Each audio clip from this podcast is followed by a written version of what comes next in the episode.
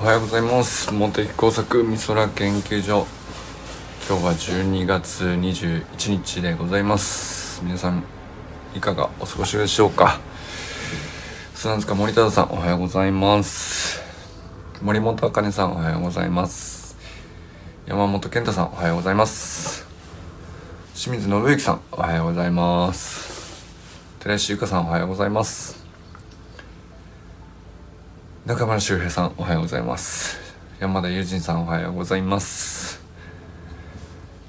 北海道ももうさすがに千歳も結構な雪かな。寒いだけじゃ済まないですねここまで来るとね。どうなんでしょう、えー、中島明さんおはようございます。佐藤直君おはようございます。直君の倫理学読んでみた話からしますか。後半の方が良かったね。聞きやすかったですね。無言が少なくなったから。でもなんだろうな。実際あれかな。その文章としても具体が増えてきて友人さんの倫理学の後半の部分って結構その抽象から具体にだんだんだんだん近づいていく感覚があるから。なんだっけ？その徳の話ね、えー、いい徳と悪い徳があって。まあどっちも積んでいくわけですけど、うん、まあその得失点差みたいな話ですよね結局ね。でまあどちらもなんだろうな。ゼロにはならないんですけど生きていれば。まあ調子が悪いと悪徳が増えてしまう。フェーズに入ってしまう。まあそういうコミュニティに属してしまうからなのか。えー、なんだろうな。頑張った学んだつもりかもしれないけどえー、そうだな。周りと噛み合わない時にはせっかく学んだことも悪徳になってしまったりってこともありえると思うんですよね。それは何だろうなうん必ずしも怠けたから悪徳になるっていう話でもないかなと思ったんですよ。まあ簡単にいくとまあその欲その欲求に負けて甘いもの食べちゃうとかまあそれが習慣化してしまって、えーなんだろうな。悪いと思いつつもだったらまだいいんだけどもう悪いことだとも思わずにいいことだとすら思わずに無意識に気が付いたら食べてるくらいの うんいうとこまでいくとねまあかなり体が壊しやすいとかっていう、うん、でもまあ選んで好きだから食べてるとかあまあでも食べ過ぎない方がいいとか食べ過ぎない方がいいと分かりつつちょっと食べ過ぎてしまうついつい食べ過ぎてしまうぐらいの話っていうのはまあそれこう結構まだ頭でコントロールできてるっていうかコントロールしながらも悪徳側に寄ってしまうこともある程度の話だとあんまり得失点差はつかないと思うんだよね。でももうなんだろういいのか悪いのかのではほぼ認識していないっていう 状態で、えー、悪い習慣があの無意識のうちに刷り込まれていたりとかこれはその得失点差を広げててしまうよね。その制御がかからないんで。でそれも含めての部分だと思うんであの徳の部分ってまあ具体はもう無限にあるんですよね。具体的な話ってね。その倫理学っていう一見入りはこう抽象っぽい話なんだけどうん。良い徳を積み悪い徳をできるだけ積まないようにするっていう。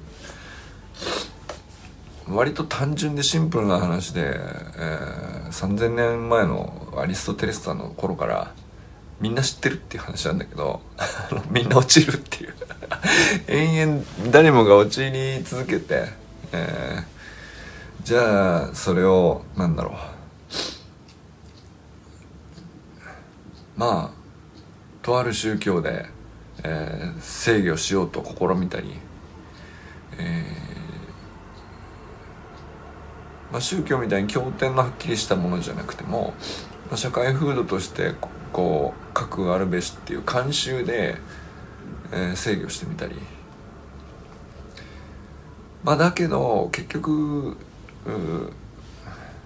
普遍問題は普遍なんだけど社会環境が普遍じゃなくてこう激動していくもんだから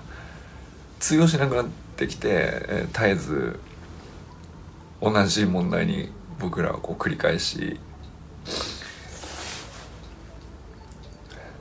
結局ね向き合わざるを得ないというまあそういう話かなとも思いましたよね。だから、え、みんな知ってるしすっげえ昔から分かりきってることを倫理では取り扱っているんだけど結局個人の具体とかその特定のコミュニティにとっての具体とか特定の時代に沿った具体とかっていうふうにしていくともうその都度常に、えー、具体と抽象のすり合わせみたいなのはあのニコマコス倫理学っていうまあ一つの戻ってくる軸みたいなもんだと思うんですよね。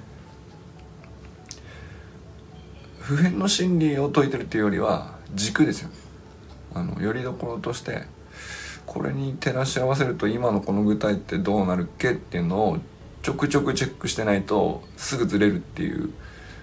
うん、まあだから結局こう同じことをみんな繰り返してしまうわけですよね。面白かったですねなんかラーメンだったり 甘いもんだったりスタバだったりでも一方ではその良い徳なんだなこれは良い徳なんだなっていうのをあのちゃんと認識して自分でちゃんとこう評価してあげるっていうかそれを直くんは結構ちゃんとやってるなっていう印象もありましたねなんか昨日の話を聞いてたら。でまあだからその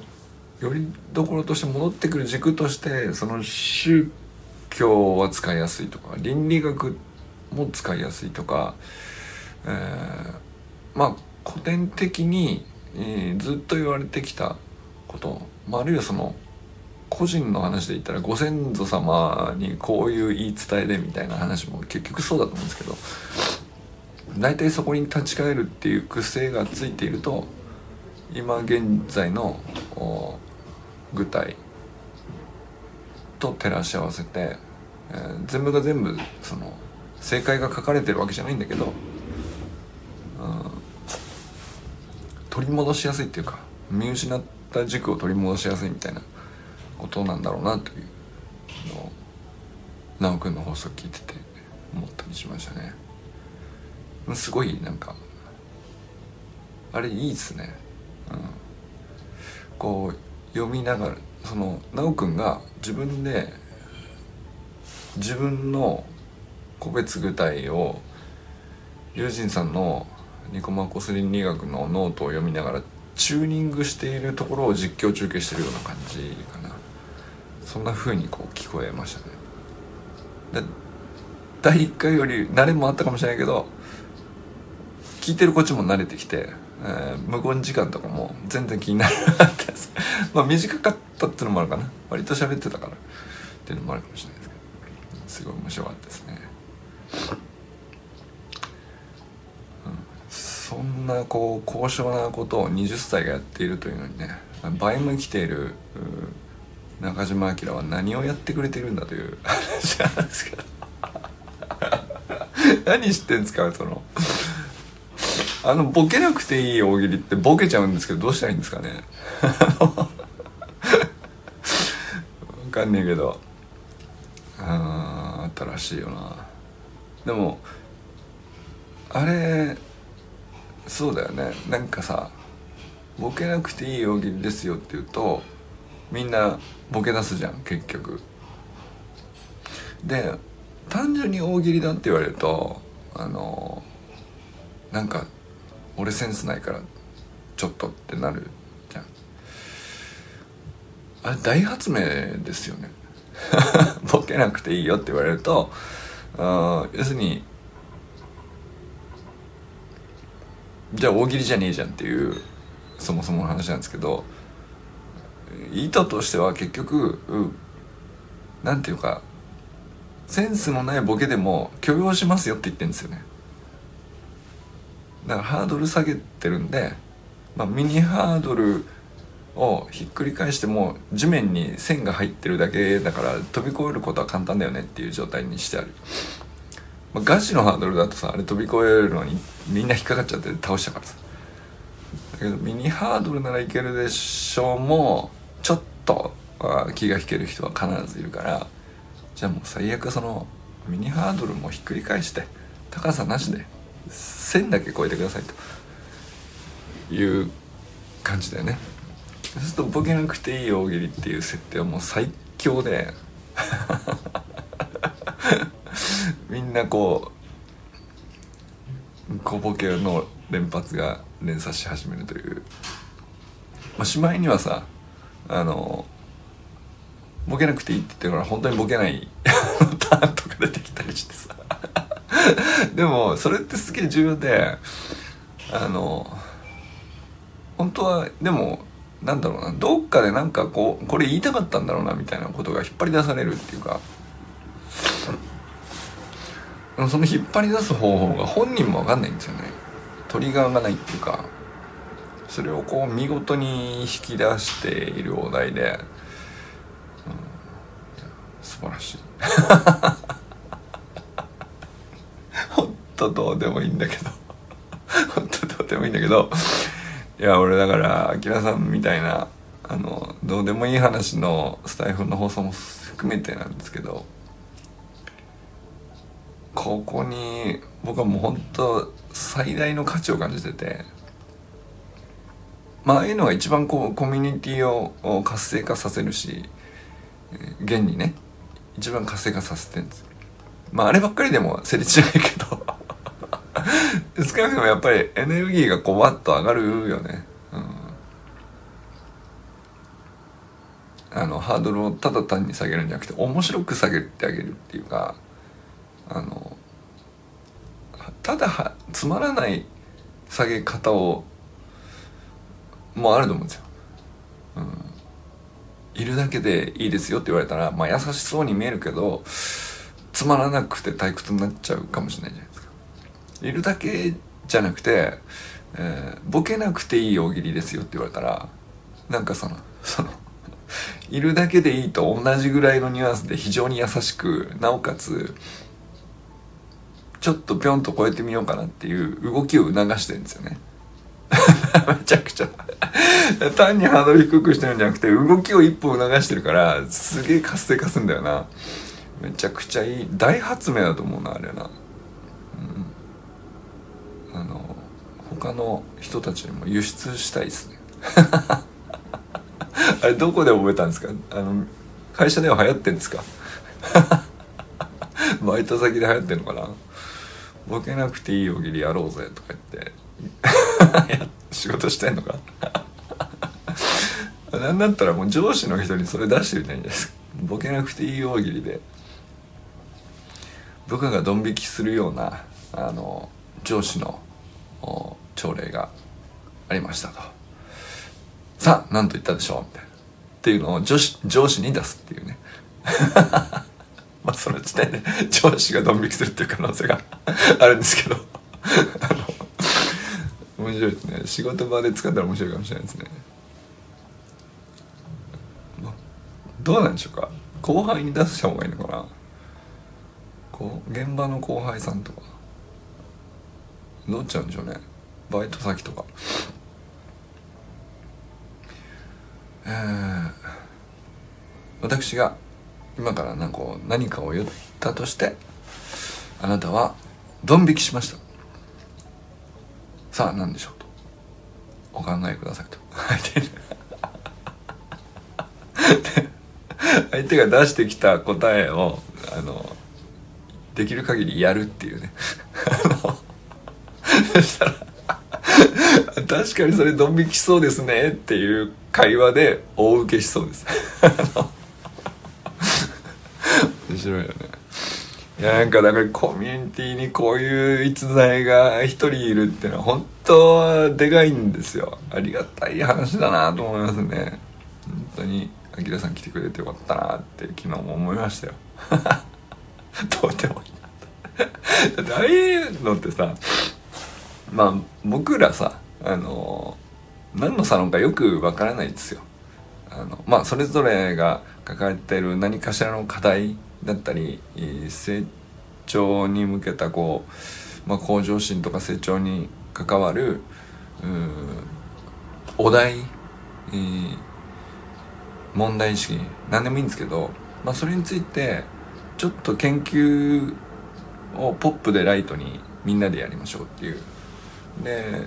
まあ一人で黙々と探求することも研究なんだけど研究って第三者とシェアして、え、議論まで含めて初めて研究なんですよね。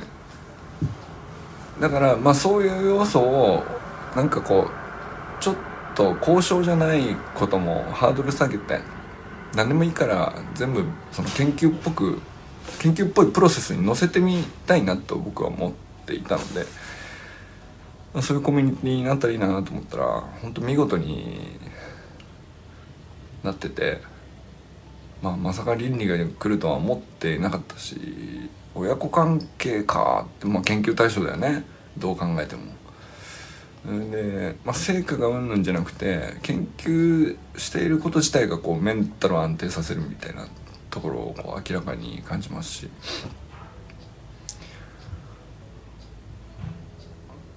まあなんだろうなそのあきらさんのどうでもいい話とかもあのコミュニティを活性化させる要素ってなんだろうがあると思うんですよ結局ハードルを下げるっていう技術は結構大事で みんなやろうと思ってもできないんですよ。意外とねポップでライトにして誰でも来ていいですよって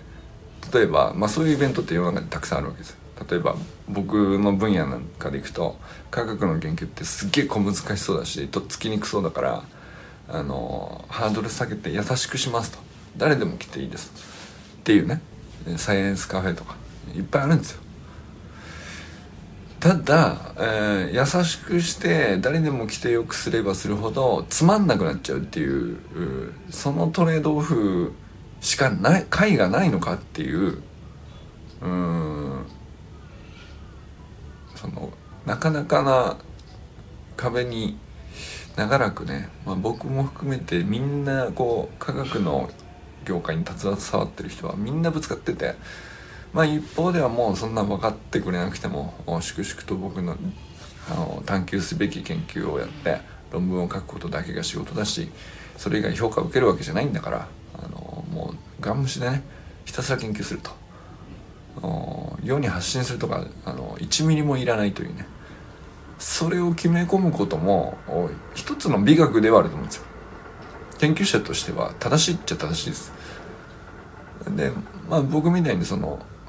なんか外に出てって、えー、テレビ出演を試みたり本を書いたり、えー、なんかそれだけ単発じゃ全然こう手応えがないからあの何年か粘って、えー、いろんなイベントに出かけたり。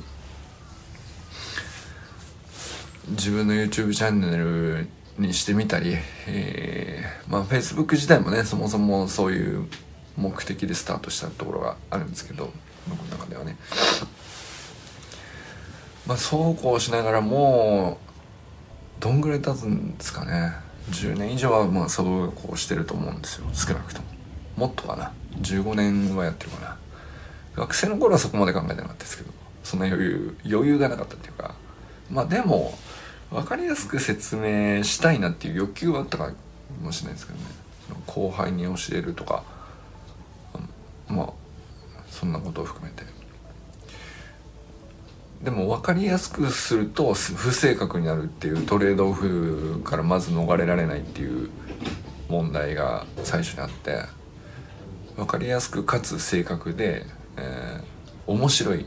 を成立させるにはどうしたらいいみたいなのを結構ひたすらやってた時期があってあゆうじんさんおはようございます。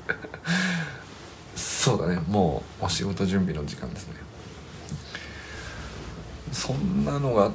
たけどあ結構でもそれは割とクリアしたわけじゃないけど手応えのある時期があってまあこういう仲間と組めばその自分と違う能力者と組んでいくとその自分一人でこうなんとか分かりやすく面白く正確にみたいなことを一人で何とかしようとせずに仲間を作って能力者のこう側面を変えていくと意外とイベント全体としては成立するっていうことをまあ経験したりして、まあでも言ってもそのコミュニティを維持するみたいなことっていうのはまだ作れたことがなかったですね結局ね。コミュニティとしてはやっぱり研究者同士になったりまあ言っても気象予報士レベルまあある程度その自分と興味関心の深さがこう一致してるというかでも本当はもうちょっと広げたいのはそれこそその砂塚さんじゃないですけど、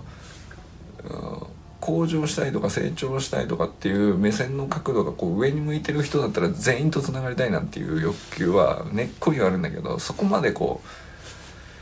範囲を広げるとなかなかつながれないなって思ってたんですよね。それがこうここ数年だったかもし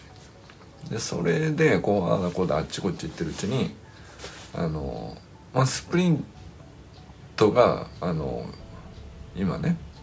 僕の中では今とみんなとこう共通でつながるきっかけになってることが多いですけどスプリントそのものに意味があるんじゃなくてもうちょっと根っこでいくとあの僕は健康なんですよ。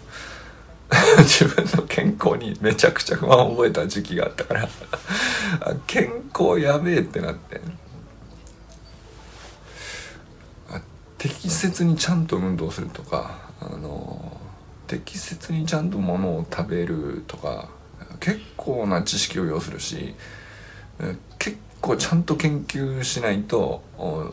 それこそなんか正解があるわけじゃなくて自分に合ったもの自分がどう生きたいかにもよるでしょうし。そこと直結していてなおかつつながるべきコミュニティでいくと結構広くなりそうだなと思ってその自分の今まで業界の中だけで閉じこもってコミュニティ作ってたのからはだいぶ離れた外側でいろんな価値観の人とつながれるそうだなと。思って、まあ、実際そうなったっていうのがこの海空研究所に至る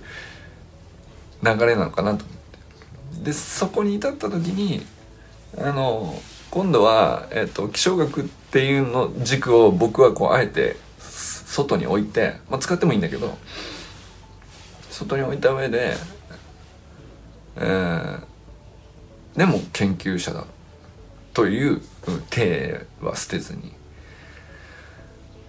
でなおかつみんなとこうハードルを下げてさかつ面白くとかまあまあまあまあなこう連立方程式っていうか難しい回なんですよこれ結構ね。あの解こうと思ったら。あのどれか一辺倒になりがちだし、えー、そのハードルだけ単純に下げても面白くなくなっちゃうっていう。っていう時にねやっぱそこそのそこにこう最初に初期で集ってくれたメンバーの能力のばらつきがすっげえ重要で。あきらさんのあのハードルの下げ方はもうめちゃくちゃ今俺にとってねこう 最高に重要な要素なんです。本当に。情報価値ゼロなんですけども。コミュニティとしてはアキラを抱えてるということはめちゃくちゃ価値でかいんですよ。と僕は思ってるっていうことなんです。あのあれってなんてななんていうの？情報だったらさ例えば僕が役に立つ情報を発信していてそこにオンラインサロンとしてこうみんなが集っている場合その情報って他でも得れる可能性があるんですよ。なんだったらその一時的に集まって学んでその情報を持ち出して他で独立して立てれば、えー、まあなんだろうまあ競合じゃないですけどまあ、持ってってコピーして、えー、もっとうまくやるみたいなことって可能だと思うんですよね。情報をもし売っていたとしたら。ですけどこれ絶対盗めないだろうなっていうね。中島明を用意していて。どうでもいい話で大喜利そのボケなくていい大喜利でみんなが盛り上がるみたいなことって絶対盗めないじゃん。真似したっていいんだよ。誰が真似したっていいしいいいいんだけど。あの このやり取りとかあの僕らの間の関係性とかあの面白いよね。やってもやんなくてもいいことを毎日毎日発信してて言っても言わなくてもいいことをあのアキラさんにして。どうでもいい話ばっかりしてて。それでなんかその周平さんとか友人さんとか善くんとかあのなんだろうなその誰かにねこれをこの熱い思いを伝えるぞみたいなことではないけど発信して記録して残しておこうぐらいの割と軽いハードルをちょっと超えるところで音声発信始めてそれをなんかこう少なくともここにいる10人のメンバーはめちゃくちゃみんなお互いに価値を感じているわけじゃないですか。その内容にね。それ善くんの日常かもしれないし獣医さんの独り言かもしれないし周辺の文字文字しゃべりかもしれない。あれはなんかもうボイスだけで割中身いらないかもしれない。もうあのアートとして成立してますよ。音楽として。もじもじあの低低音ボイスを聞くだけで割と心地よく寝れるっていう。なんかき内容あんまり覚えてねえけどみたいな。感じでもいいのかもしれない。でもそれでこうみんなお互いそれになんとなくこうよくわからない。値段がつくのかつかないのかよくわからないけどみんな価値を感じてるじゃないですか。いいねっつって。まあそれはこうその価値を与えているのは清水さんみたいなキャッチャーがいるからっていうのもあるしあの場合によってはこうなんていうか思い悩んだり迷ったりしてるようなところに砂塚さんみたいな人があのへりくつの素粒子であの割とすっきりあれ結局へりくつじゃなくて割と明快な回答だったりするんだよね。砂塚さんの話ってね。でもこう伝え方が優しいようなあの自分の言葉を自ら最年長者がさあのへりくつと称して、うん、で素粒子ってまあ一番小さい粒だからね。めちゃくちゃ自分を小さくしてさでしかもへりくつという。角度で。まあでもまあそれ買いだよね結局ねっていうようなあの話を返してくれたり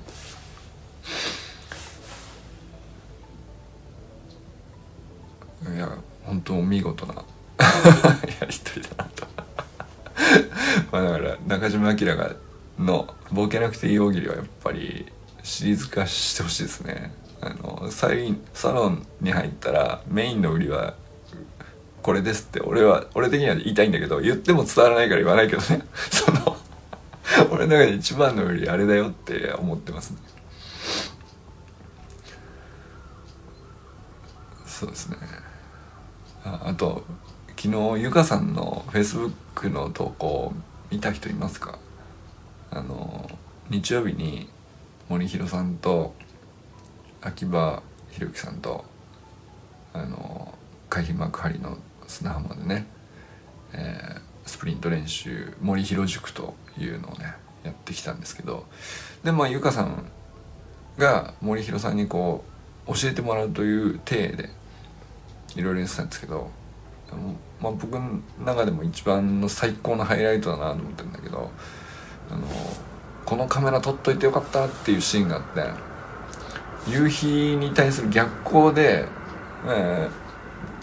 僕ら4人が砂浜でこのスタートの練習をしてるシーンをあのゆかさんの投稿でアップしてるんですよ。で、まあ、森弘さんがお手本でこう綺麗にスタートを決めると。でその後ゆかさんもその「あその感じなんですね」っつって試しにやるんだけどあの砂浜の地面に前傾かけすぎて頭から突っ込むというですね。ダイビングしちゃうっていうね。あの素晴らしい映像を我ながら残したなというね。あのそれがねちょうど夕日の逆光になってて影で綺麗にそのゆかさんのスプリントフォームのこう前傾姿勢が一瞬出来上がった。一瞬があってそこまで完璧なのよ。でその後まあズベッと頭からいくんだけど焦げちゃうってね。でもこうめちゃくちゃ美しいよねあれね。なんて美しいんだと思いましたね。ゆかさんのこう生き方そのものですよ。本当に。うん。こけるかもしれないしちょっと無茶してるかもしれないけど今の技術ではあのこけることでも前のめりに行くっていう。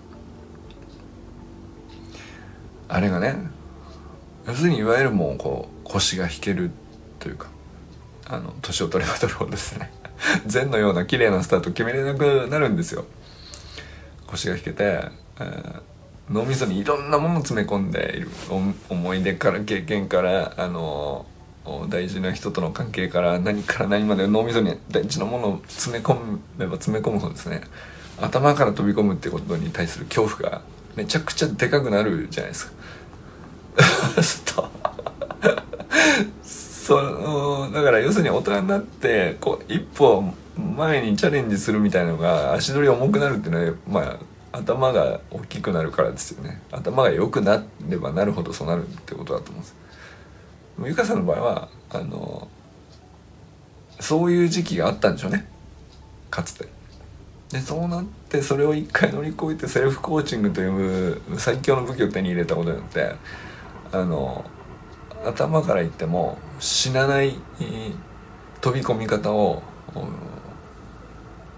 学んだんだと思うんですよ。だからどんどん踏み出せるんでしょうね。で、まあ、それはその生き方の話ね。生き方の話としてゆかさんはそれをこう毎日体現されてる人だと思うんですけど。あの砂浜で、え、本当にこうスタートダッシュにチャレンジしてあの一歩目こう力強く切り出して前傾姿勢を完璧に一瞬取れてたわけよ。取れてた上で、えー、2歩目の足が着地間に合わずそのまま頭からズベッと砂浜に突っ込むというですね シーンがゆかさんの投稿 Facebook とインスタに投稿されてるんでぜひ見てほしいです。美しいですよ。本当に。でも本当と途中までの一歩の踏み出し方としてはもう完璧でめちゃくちゃ正しいわけですよ。です。でもみんなあの一歩の踏み出し方ができずに腰が引けてしまっていいスタートが切れないんですよね。あれができるようになるのは本当に技術だから。であの技術のためにじゃあ技術だったら練習すればいいのかっつったら練習でも勇気が出ないんですよ。練習でこう安全が確保されていても勇気が出ないんです普通。砂浜で柔らかくて、えー、森弘さんと秋葉さんと僕で前で大丈夫と。それでいいんだと。みんなで言うことによってですねあのゆかさんもこう見事に頭から突っ込んでですねあの正しい進化を遂げているその一一瞬のワンシーンなんですけどあれは本当に貴重な一歩だと思います、ぜひ見てほしいです。感動するよ。あの、まあ、夕日の逆光っていうだけでねあの映像的にはただそれだけでずるいよっていうぐらいね美しいんですけど、まあ、その影になったあの4人の姿とあのその4人立ってる中からこうゆかさんだけ前にビョンってと飛び出して「あ飛んだ!」ってなってで そのスターまに埋もれていくっていう ごめんね笑っちゃって ゆかさんそのあのこれは美しいという話をしてます。お 本当に突っ込んだみたいな。真横から撮るとこんな綺麗に突っ込むんですね。なんかもう水面にえじゃ飛び込んだのかなっていうぐらいの角度であの鋭角に入ってってます。ダイビングしてて。でもあの角度をそのアスファルトとかあのタータンとかではできないからね。だからあそこでやるべきなんですよね、うん、砂浜っていう恐怖心をこう。でも砂浜でも怖いと思うよ。頭から突っ込むって、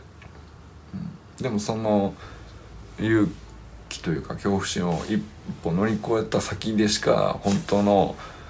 力を発揮できるポイントってないから。めちゃくちゃいいいい動画です。ぜひ見てほしい。俺も10回ぐらい見ました。何回繰り返しても。ビョンっていってザバーって入ってくる。あのほんとかっこいいですよ。あれをねできる大人でいたいなと。思ったりしました。ということで今日も皆さん一日誰と笑いますでしょうか。今日も良き一日をお過ごしください。じゃあね。ゆかさんじゃあね。体大丈夫かな？筋肉痛だと思うんですが。ケアしてくださいね。それでは。